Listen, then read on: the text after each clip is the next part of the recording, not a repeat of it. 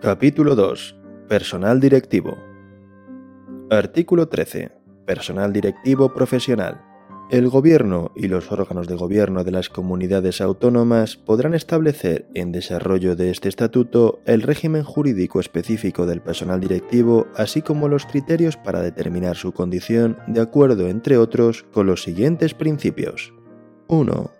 Es personal directivo el que desarrolla funciones directivas profesionales en las administraciones públicas definidas como tales en las normas específicas de cada administración.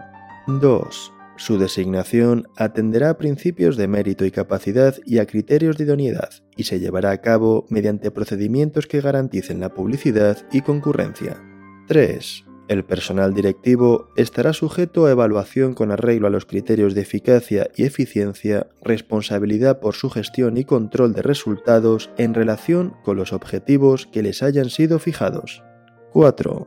La determinación de las condiciones de empleo del personal directivo no tendrá la consideración de materia objeto de negociación colectiva a los efectos de esta ley.